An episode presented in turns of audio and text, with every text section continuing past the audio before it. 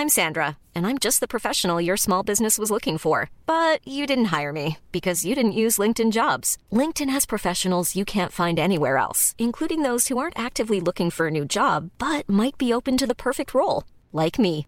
In a given month, over 70% of LinkedIn users don't visit other leading job sites. So if you're not looking on LinkedIn, you'll miss out on great candidates like Sandra. Start hiring professionals like a professional. Post your free job on linkedin.com/people today.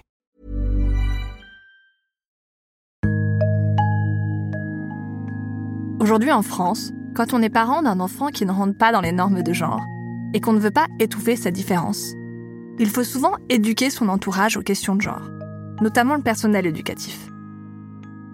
On l'a vu dans l'épisode sur les crèches et aussi dans la première partie de cet épisode 9. Les profs ne sont pas formés à ces enjeux, ou à peine.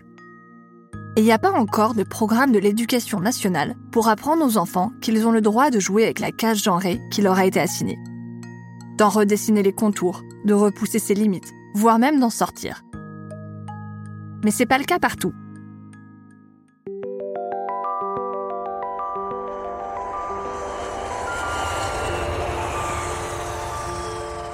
Ailleurs, dans d'autres pays, dans certaines villes ou dans certaines écoles, les études sur le genre font partie de la formation du personnel, et même parfois du programme scolaire. Et ça ouvre des espaces d'exploration et d'épanouissement pour les enfants. Pour ce tout dernier épisode, j'ai voulu vous faire entendre l'histoire d'un enfant qui a eu la possibilité d'exprimer très tôt sa différence, grâce au soutien de son entourage et à un cadre adapté.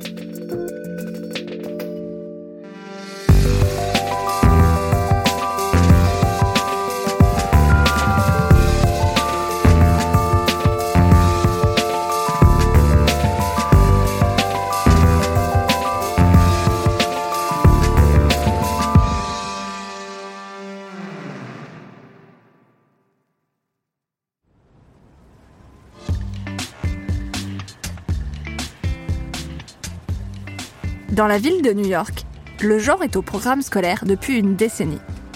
Et la discussion sur l'accompagnement des enfants, dont l'expression ou l'identité de genre est atypique, est plus avancée qu'en France. J'ai découvert ça grâce à Anna. Je m'appelle Anna Rasquet-Paz, je suis productrice digitale à la radio publique de New York. Et on habite euh, Brooklyn avec euh, mon époux Jason et mes enfants Félix et Luce. Et ça fait, moi, française, euh, 12 ans que je suis aux États-Unis et les enfants sont nés ici. Si Anna connaît bien le sujet, c'est qu'elle est le parent de Félix. Je m'appelle Félix, j'ai 8 ans et j'habite à Brooklyn. J'ai une sœur jumelle qui s'appelle Luce. J'ai une chienne qui s'appelle Mimolette et une chatte qui s'appelle Samosa. J'ai rencontré Anna et Félix par le bouche à oreille. Au début, j'étais une fille et, euh, et maintenant, je suis un garçon. Avant de vous parler de la façon dont la transition de genre de Félix a été accueillie par son école, je vais vous en dire un peu plus sur son histoire et celle de sa sœur jumelle, Luz. À leur naissance, leurs parents, Anna et Jason, savaient qu'elles voulaient les protéger des stéréotypes de genre. Alors, elles ont choisi des vêtements et des jouets les moins genrés possibles. Résultat, Pour les gens qui, qui nous rencontraient, les gens dans la rue, ouais, ou quand on arrivait à l'école, ou quand on arrivait à la nouvelle crèche, etc., etc., c'était pas clair euh, le sexe des enfants et c'est pour nous c'était pas forcément un problème en fait. Voilà. selon Anna, c'est surtout Félix qui créait de la confusion. Il s'incrustait très très vite euh, dans, dans les jeux de ballon des plus grands. Toujours attiré par les plus grands, toujours attiré par les groupes de, de garçons en particulier. Alors que Lou, c'était plus... Elle, elle pouvait s'occuper plus longtemps sur des choses peut-être un peu plus... Enfin, tout, ce qui est la motricité fine, tout ce qui est... euh, les livres, elle adorait ça déjà. euh. Ouais, ils avaient des activités et des intérêts vraiment très très différents dès le début, quoi. Les gens le prenaient souvent pour, euh, pour un garçon. Et moi, j'étais toujours dire, mais non, c'est...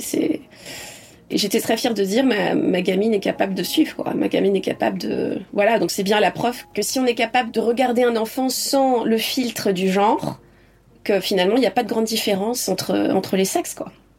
En tout cas, à l'âge, à l'âge, à l'âge où ils étaient, quoi. Lorsque Félix a commencé les jeux d'imitation, quelque chose de nouveau est apparu.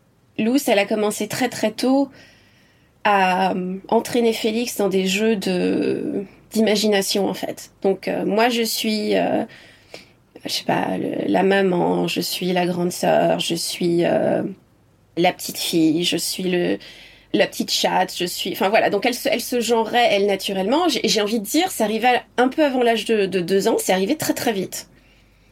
Et on voyait euh, Félix qui, qui, réagissait en face en disant moi je suis le papa, je suis euh, le, bébé le bébé euh, garçon, je suis le, petit frère, etc. Donc on voyait que il y a une espèce de différenciation qui s'est opérée tout de suite. Et on sentait bien que Félix se sentait plus à l'aise dans des situations et dans des contextes qu'on peut comprendre traditionnellement par masculin en fait. Ce que je dois aussi dire, c'est qu'il s'intéressait aussi plus que sa sœur à des jeux peut-être plus traditionnellement féminins. Son grand jeu, c'était de, de, porter sa poupée bébé euh, sur lui comme, comme moi je les avais portées sur moi euh, avant, quoi. Et d'être le papa. Voilà. Donc lui, il voulait être le papa. Donc vraiment, il jouait sur, euh, un peu sur tous les tableaux, mais toujours du point de vue masculin du truc, en fait.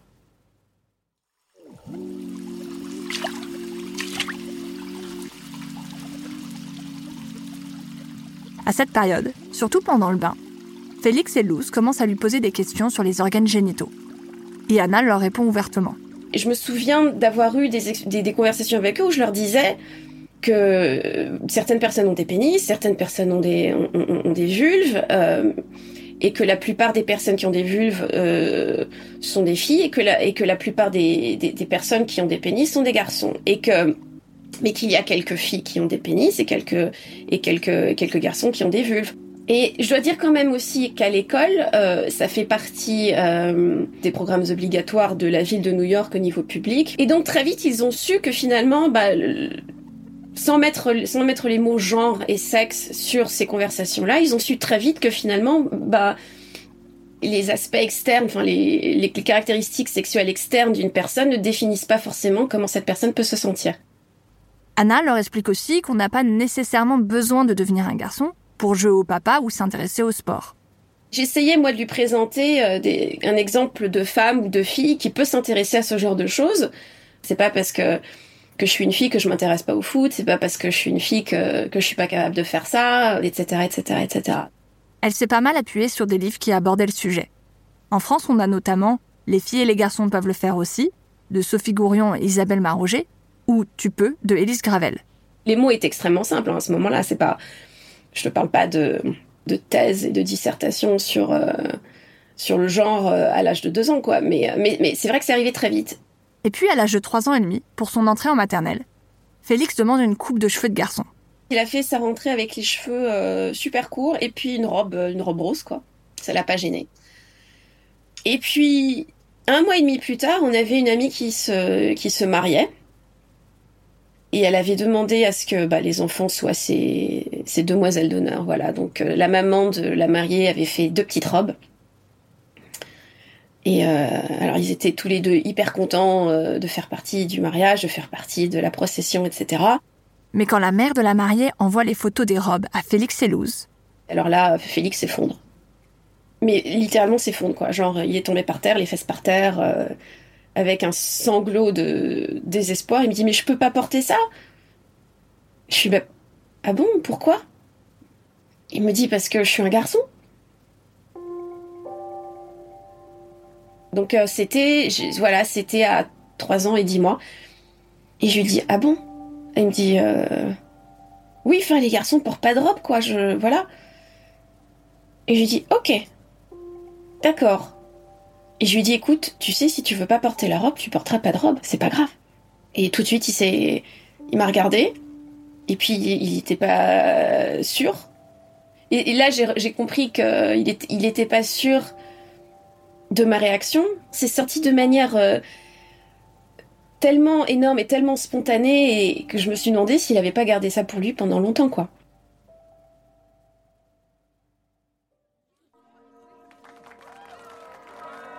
Le mariage arrive. Pour remercier Félix et Luz de leur participation, la mariée leur offre un déguisement. Pour Félix, c'est le costume de son personnage préféré du dessin animé Pyjamasque. Un garçon qui devient un héros masqué la nuit. Il est tombé par terre en disant mais je peux vraiment porter ça? Je fais mais bien sûr si tu veux. il a décidé, il me dit très bien, je vais porter la robe, mais est-ce que je peux me changer après le mariage? Et c'est ce qu'il a fait. Et effectivement, voilà, il a, il a, il a mis sa, il a mis sa robe. Maintenant, je rigole parce que ça paraît tellement absurde. Enfin, le connaissant aujourd'hui, euh, il a mis sa robe et, euh, et dès que la cérémonie, euh, il a disparu sous une table, il s'est changé quoi. C'est et après, il n'y a pas eu de retour en arrière quoi. À partir de là, c'était, c'était bon quoi, parce qu'on est, on est, on est arrivé le lundi d'après au à l'école et on il a absolument tenu à arriver déguisé en pyjamas et on a expliqué à la maîtresse, on dit écoutez voilà, euh, elle est, euh, elle, veut absolument porter ce costume et on pense qu'elle essaye de nous dire quelque chose. Et la, maîtresse à l'époque n'a même pas scié, elle a dit euh, ok, pas de problème. Je savais que les enseignants étaient formés dans cette école-là qu'ils avaient souvent des séminaires et des, séances de, voilà de, formation euh, pour parler de l'identité, pour parler du genre, pour, pour parler aussi des familles homoparentales. Et, euh, donc euh, voilà, il, il, a pu se présenter à ce moment-là dans son costume de pyjamasque.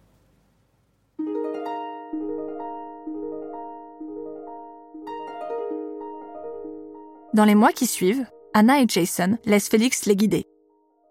Et la suite, c'est Félix qui va nous la raconter. Oui, c'était, j'étais dans un bain et, euh, et je, j'ai demandé à ma maman, euh, je veux un prénom juste pour les garçons. Et on a regardé sur l'internet et on a trouvé beaucoup de noms. Et on a fait ça pendant, je sais pas, j'ai envie de dire une heure, deux heures. Toujours rien. Et puis au bout d'un moment, je ferme mon téléphone, je lui fais écoute, est-ce que tu veux savoir les prénoms que, que vous auriez eu si vous aviez eu des pénis. Et il me dit, euh, ouais. Et je lui dis, voilà, ta sœur se serait appelée Léo, et toi tu te serais appelé Félix. Et il me dit, euh, mais ça veut dire quoi?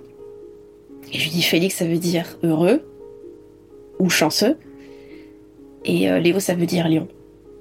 Et il me dit donc Félix et Léo ensemble, ça veut dire lion heureux? Je fais ouais, il me dit, bon bah c'est mon prénom, voilà. Pendant un temps, Félix garde ses prénoms pour lui. Jusqu'à un samedi matin de février. Et j'oublierai vraiment jamais. C'était un samedi, on est allé bruncher dans un petit resto à côté là. Et puis à un moment donné, on finit de manger et puis je lui dis est-ce que tu peux aller demander à la dame si elle peut nous donner une boîte pour, pour les restes, qu'on puisse les ramener à la maison? Alors il est allé au fond du resto et il demande à la dame, voilà. Et la dame lui dit euh, You're such a good boy. Et euh, ça me donne envie de pleurer. il est revenu. il est revenu, il avait un sourire. J'avais jamais vu sourire comme ça. Et lui me dit, elle vient de me dire que je suis un, good boy. Il m'a dit que j'étais un garçon. Je fais ah bon? Il me dit ouais ouais. Et euh, il me dit maman je suis un garçon. Et je fais mais oui. Et il me dit, est-ce que je peux dire aux gens que je suis un garçon? Je fais, mais oui. Il me dit, est-ce que je peux dire aux gens que je m'appelle Félix? Je fais, oui, si tu veux. Je n'ai pas compris ce qu'il voulait dire. Et ce qu'il voulait dire, en fait, c'est qu'il allait se présenter, il est allé se présenter à toutes les tables. il est allé se présenter à toutes les tables. il est allé dire à tous les gens qui étaient assis dans le restaurant, euh, les gens au bar, les gens à toutes les tables à côté de nous. Dans un, dans un tout petit restaurant bondé en plus, c'était ça qui était drôle. Il faisait super froid dehors parce qu'on était au mois de février. Et il est allé leur dire à tous My name is Felix and I'm a boy. Et les gens le regardaient. oh bah c'est bien. parce qu'à ce moment-là, déjà, il passait complètement évidemment physiquement. Enfin, son aspect était très masculin déjà. J'ai eu la sensation qu'il allait exploser de bonheur. Et moi aussi. moi aussi, j'ai enfin, j'ai ressenti ce qu'il ressentait, quoi. C'était très, très émouvant. C'est marrant parce qu'aujourd'hui, il s'en souvient même plus. Sur le chemin du retour, il me tenait la main et il, sautait. Enfin, c'était vraiment, il avait du mal à se contenir. Il me disait, maman, je veux qu'on fasse une fête. je veux qu'on invite tout le monde et je veux que tu écrives une pancarte où tu dises que, que mon fils s'appelle Félix et c'est un garçon. il voulait l'annoncer à tout le monde. C'était dingue. C'était dingue. À partir de ce moment, Jason et Anna l'ont accompagné dans sa transition sociale, c'est-à-dire le fait de se présenter au monde comme étant d'un autre genre que celui assigné à la naissance. Ce qu'on remarquait chez lui à chaque fois qu'il faisait un pas en avant, en fait, c'était, c'était cette explosion de, joie. C'est, c'est, c'est fou ce que ça fait. C'était cette explosion de joie, c'était ce sentiment de, de possibilité en fait pour lui que c'était ça que j'ai ressenti chez lui. C'est ça qui nous a guidés. Et je, et je, comment comment est-ce que tu prives un gamin de ça? Je sais pas. Pour moi, c'était pas possible, c'était pas envisageable de l'empêcher. Pardon, je suis désolée, je fais que pleurer.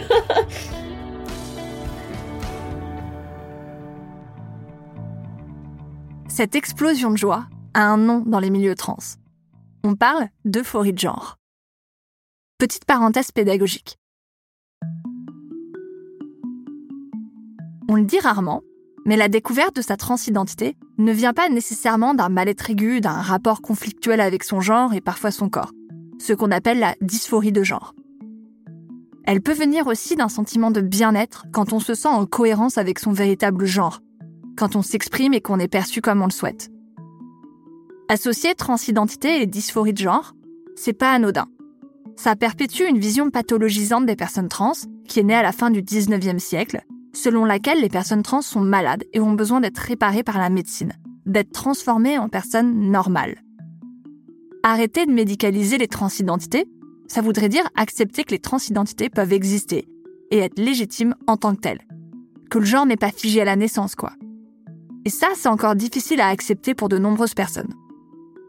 Revenons à Félix qu'elles vivent dans le milieu très protégé de Brooklyn, avec une école maternelle mobilisée sur ce sujet. Anna et Jason n'ont pas eu peur des réactions à l'école. Sur demande de la maîtresse, elles ont écrit un mot aux parents d'élèves. Les parents nous ont répondu euh, de manière extrêmement bienveillante. Euh, bienvenue, bienvenue Félix, euh, tellement content pour lui, bien sûr on en parle. Donc tous les parents en ont parlé à leurs enfants. Et, euh, et la transition s'est faite sans, sans douleur, quoi. C'est arrivé de manière extrêmement naturelle.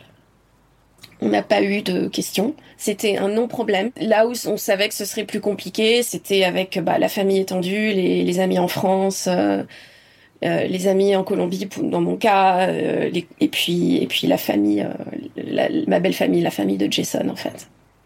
Anna et Jason reçoivent des messages d'encouragement de certaines personnes et des questions de la part d'autres souvent la même. Est-ce qu'elle n'est pas trop jeune pour savoir?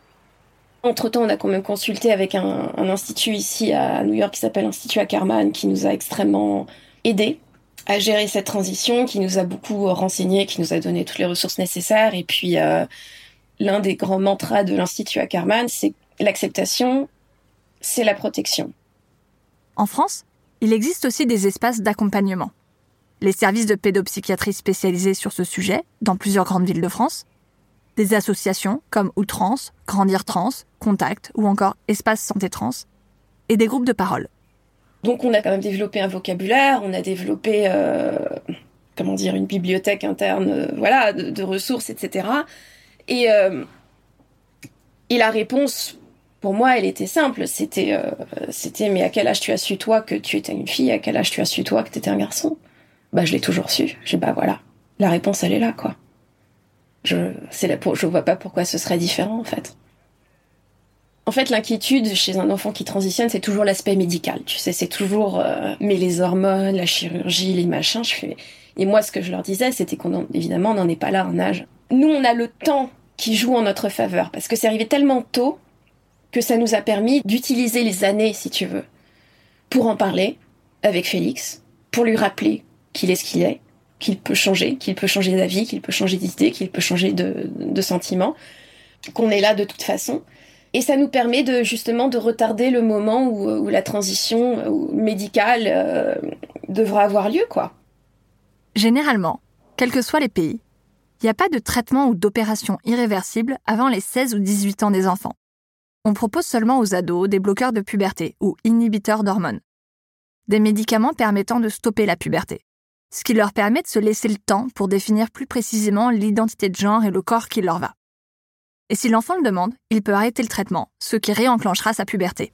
Et que même si, on doit commencer une transition médicale, qu'il aura le temps à ce moment-là aussi de, de changer d'avis. Et, euh, et donc voilà, donc je pense que ce qui est difficile à comprendre souvent pour les gens, c'est que c'est pas un seul moment de transition et que c'est irréversible. C'est une, une conversation qui continue d'arriver, peut-être pas tous les jours, mais en tout cas au moins, euh, oui, souvent, plusieurs fois par semaine, ça revient. C'est comme, tu sais, c'est, comme, euh, c'est comme toutes les conversations difficiles qu'on peut avoir avec les enfants, de, des, des sujets qui reviennent, comment on fait les bébés, c'est une conversation qui revient. Félix a bien compris qu'il aura toujours le droit d'évoluer. Maintenant, je crois que je suis un garçon, Ouais. mais moi, je sais pas parce que ma, ma vie change beaucoup. Elle change beaucoup comment?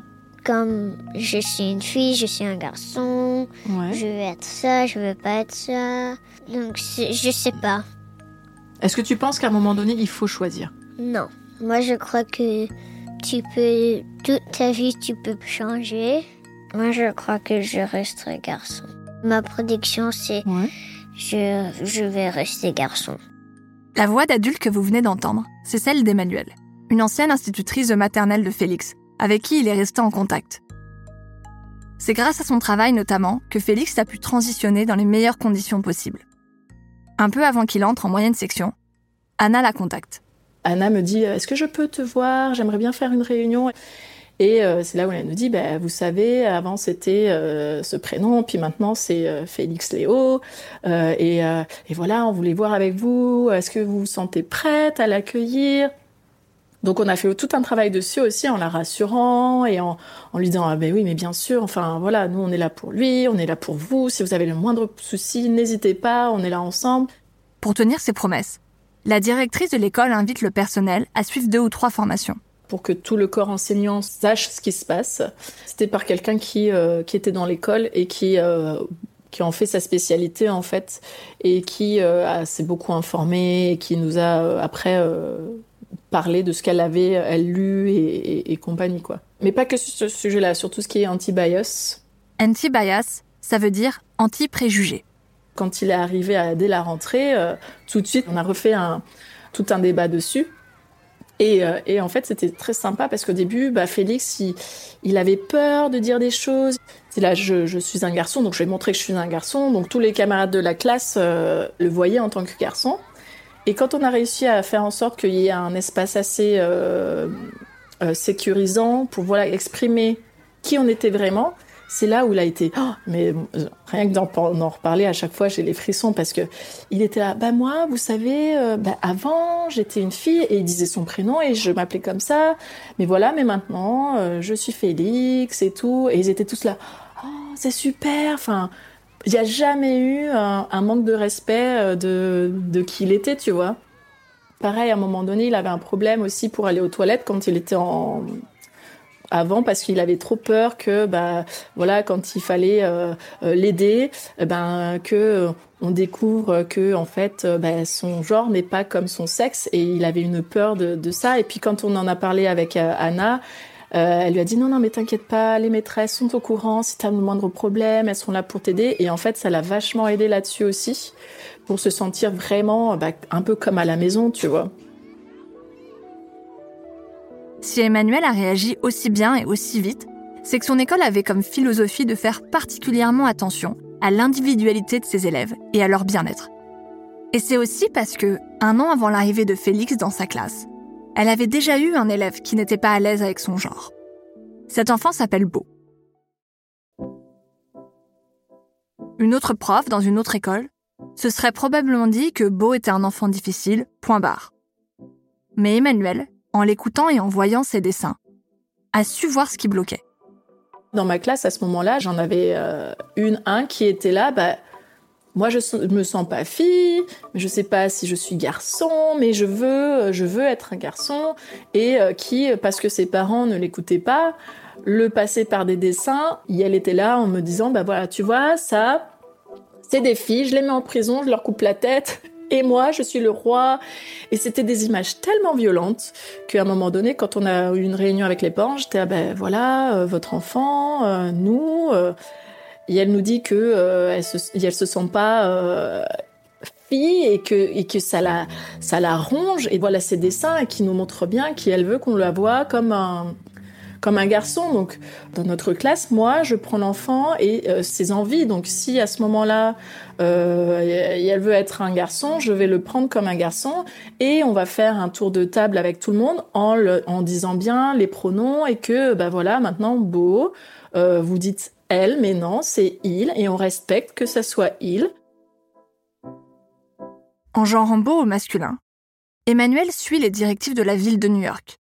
Là-bas, depuis 2012, le personnel éducatif doit accompagner les élèves dans leur réflexion autour du genre et respecter leurs pronoms choisis. Pas besoin d'une autorisation des parents.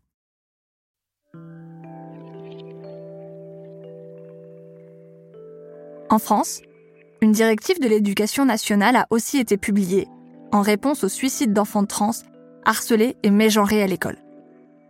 C'était seulement en septembre 2021. Elle recommande notamment aux établissements d'utiliser les prénoms et pronoms d'usage choisis par les élèves trans, mais si et seulement si les parents ont donné leur aval.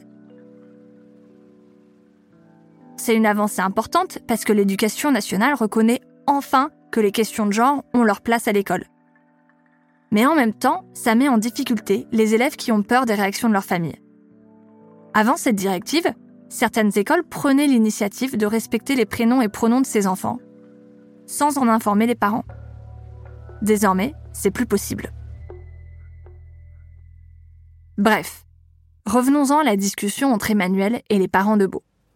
Et les parents, au début, ils étaient mais non, mais elle, est trop jeune pour ça. Euh, euh, c'est pas possible. Je fais mais oui, mais là en ce moment, on sent qu'elle est frustrée parce que euh, elle se sent pas entendue. Donc c'est pas de dire que voilà, je vais changer du tout autour. C'est écoutez-la et puis voilà, respectez. Et, juste après, le lendemain, c'était drôle parce que la maman est arrivée et d'un coup, beau, elle avait les cheveux longs et elle s'est coupé les cheveux. Elle fait oui, on est allé chez le coiffeur, voilà. Et puis eh ben maintenant, je là, mais on sentait qu'elle voulait changer. Je le euh, fais choisir ses vêtements et, voilà. Ben pour l'instant, ben, je vais accepter que euh, ça soit à il. De son côté, Emmanuel amorce des discussions sur le genre avec ses élèves. Il y a tout un travail dessus en disant bah oui, puis il y a des garçons qui ont le vernis, qui portent des jupes, qui et les filles on porte des pantalons. Et euh, une fois que on a dit bah voilà, euh, c'est beau, ils se genre en il, donc on respecte. Et ben ça a changé complètement la dynamique. Vraiment, c'était plus des journées difficiles où tu voyais qu'elles voulaient faire du mal aux filles. C'est beaucoup plus agréable parce que ben on le respecte. Cette première expérience a permis à Emmanuel d'être prête pour Félix. Et depuis, elle a accompagné plusieurs autres enfants en questionnement ou avec un rapport au genre hors norme. Et ces dernières années, Emmanuel remarque un changement plus global. Je trouve qu'avec la pandémie, il y a eu vraiment un, un truc où, où les personnes se sont repliées sur eux-mêmes et se sont dit, bon, j'ai du temps pour moi, pour savoir vraiment euh, ce que je veux, mes envies, mes désirs, qui fait que ça, il y a eu d'un coup, une montée de ce de, de, de ça où on peut s'exprimer comme on veut et euh, et ben voilà on n'est pas euh, des filles on n'est pas des garçons on est entre les deux on, enfin où on est plus on est moins on est voilà et c'est là où ça a commencé euh, en tout cas ici à New York c'est là où on a vu que ça s'est vraiment amplifié et que euh, on a de plus en plus des discussions sur le genre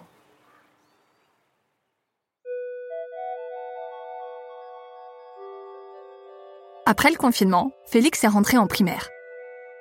Sa classe a reçu un cours sur les identités LGBTQ, qui permet de parler de diversité. Parce qu'au fur et à mesure que les enfants grandissent, le discours sur le genre devient plus nuancé et plus précis. Est-ce que tout le monde sait que tu es, euh, que tu es trans ou pas? Oui, tout le monde. Tout le monde? Quand est-ce que tu l'as dit? Par, euh, Quand on a fait une unité sur euh, LGBT. Ouais, c'est là où tu l'as dit? Mhm. Est-ce que en changeant d'école, t'as l'impression qu'il faut que tu le dises? Que t'es que es trans? Parce que j'aime le dire. Est-ce que tu en parles des fois à tes amis? Oui. Ouais. C'est juste aux occasions quand on parle des, des, personnes LGBT, mais quand c'est très normal, Bah, d'autres choses. Félix a aussi eu la chance de rejoindre le Rainbow Club de son école. Les clubs arc-en-ciel, ce sont des groupes qui accueillent les enfants LGBTQ+, et leurs alliés. L'année dernière, son école était la première école publique new-yorkaise à participer à la Marche des Fiertés. Félix était là, avec toute sa famille, et Emmanuel aussi. Moi, je me souviens, tu, tu montrais ton drapeau et tu disais coucou à tout le monde et tout le monde t'applaudissait. Ça me faisait les, les frissons tellement c'était beau. Euh, J'avais une cape euh, avec euh, le drapeau trans. Je disais bonjour à tout le monde. Bien sûr, tout n'a pas été facile.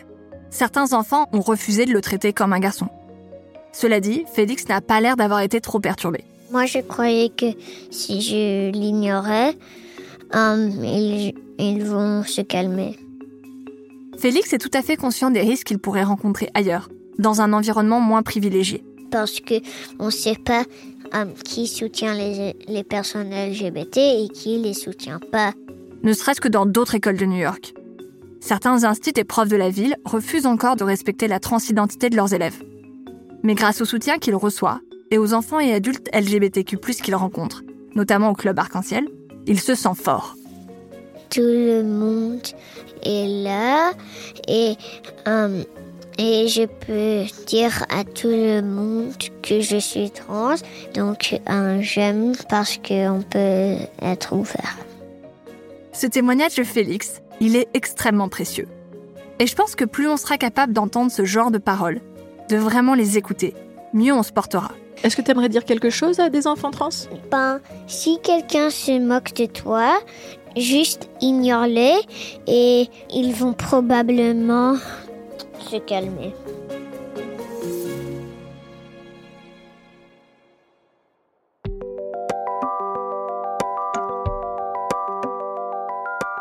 Ce que je retiens de tous ces témoignages d'enfants qui envoient valser les normes, mais aussi de toutes les interviews faites pour ce podcast, c'est que plus on apprend à nos enfants à s'écouter, à s'aimer et à exprimer leurs différences, plus nos enfants sont forts, équilibrés et heureux. En leur parlant de la diversité de notre société, on leur apprend à aimer les autres. En leur parlant des normes sexistes, on leur apprend à vouloir se battre pour plus de justice. Et franchement, j'ai hâte de voir grandir Félix, Gaspard, Gabi, Ulysse, Cyrus, Zi et R. Et aussi Jo, bien sûr. De voir ce que leur liberté peut accomplir. Merci de m'avoir écouté. Au revoir. Bye bye. Au revoir tout le monde et bonne réflexion. Au revoir Au revoir. Au revoir. Au revoir.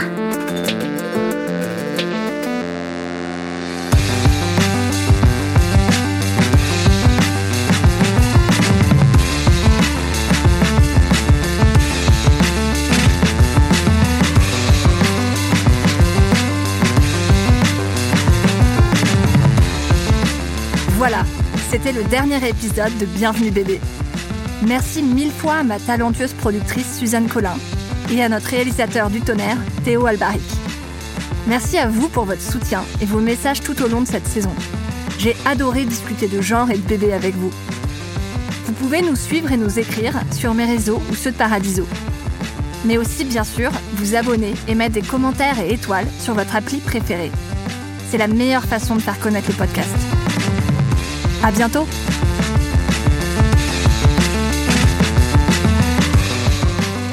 Bienvenue bébé est une série écrite et racontée par Aline Laurent-Maillard, produite par Suzanne Collin. Les producteurs délégués sont Lorenzo Benedetti, Louis Daboussi et Benoît Dunègre. Théo Albaric a réalisé, monté et mixé les épisodes. Il était assisté de Marin Grisot et Marek Panchaud. Cette série a été réalisée grâce à la participation de René Grezard, Martin Page, Gabriel Richard, Olivia Samuel, Manuela Spinelli, Baptiste Coulmont, Joe Paoletti, Eliane Viennot, Pascal Gigax, Christia Spears-Brown, Elsa Kedadouche, Hélène Cohen, Marguerite Capel, Pascal Aizan, Sophie Collard, Yelena Perret, Anne Langlade et toute la crèche Enfance Animation à Blagnac. Merci à Gaspard, Gabi, Félix, Ulysse, Cyrus et R pour leur confiance, ainsi qu'à leurs parents, notamment Flora, David et Anna. Merci à Alix Duplessis d'Argentré et Anne-Cécile Kiri d'avoir prêté leur voix pour le doublage des interviews, ainsi qu'à Marin, Marek, Théo, Marie Soisic et Lucine d'avoir donné vie aux histoires de notre épisode 6. Merci aussi à Clémence Olivier et Agathe Bouza pour leur regard et leur écoute attentive tout au long de cette série. Et enfin, merci à Marie Soisic Fraboulet, notre chargée de développement, pour son soutien sans faille, ainsi qu'à Joséphine Caro, stagiaire édito. La direction de production a été assurée par Oriane Bettoni. Lucine Dorso est chargée de production. Carla Berton est responsable marketing, assistée de Cyril Pocro, qui s'est occupé de la communication. Pauline Giacomini est notre community manager. Gaël Job est notre attaché de presse. Ludine Isol et Alix Duplessis d'Argentré sont responsables juridiques. La musique originale a été composée par Delide. Superfit a réalisé la magnifique vignette de cette série avec une photo de Salomé Oyalon.